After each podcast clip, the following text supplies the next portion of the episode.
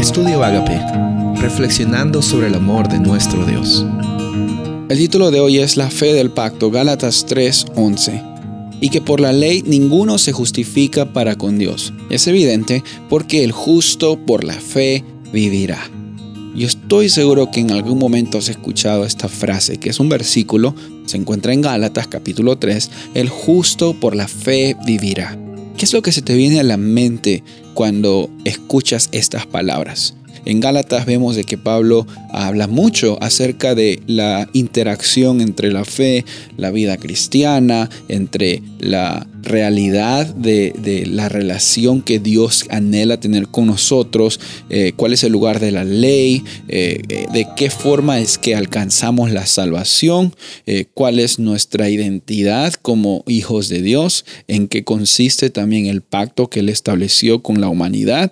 Él, habla mucho acerca de esto y, y la realidad es de que el componente de la fe es muy importante, no necesariamente para que el pacto sea real o no, sino para que nosotros aceptemos la parte que se nos es extendida en el pacto. Si hay algo que vemos en, Dios desde Génesis hasta Apocalipsis, es que Dios es consistente. Dios no cambia el amor que Él tiene hacia ti, hacia la humanidad. Siempre ha sido, porque Dios no solamente Dios no tiene amor, Dios es amor. Y por eso es que encontramos que en el pacto Dios siempre es consistente, siempre insistente, siempre misericordioso, siempre amoroso, siempre extendiéndote la gracia. Y ahora la realidad entonces eh, en nuestras vidas es por fe. Es la parte del pacto que nos corresponde a nosotros, no es dar algo, sino simplemente por fe aceptar que ese pacto es un pacto real es un pacto para nuestro bien, es un pacto que nos transforma, es un pacto que es un pacto justo y nos da la oportunidad de tener propósito, de vivir con libertad. Y sabes, eso es muy importante, descansando por fe en las promesas de Dios, sabiendo por fe de que su pacto es eterno, reconociendo por fe de que hoy somos libres, somos justos. Él dice, el justo por la fe vivirá.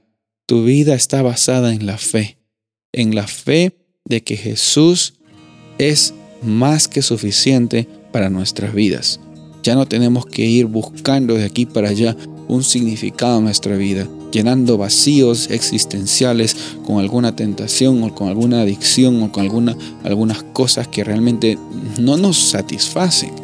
Jesús es más que suficiente para nuestras vidas y cuando por fe lo aceptamos y por fe lo declaramos, ya es una realidad en tu vida. Soy el pastor Rubén Casabona y deseo que tengas un día bendecido.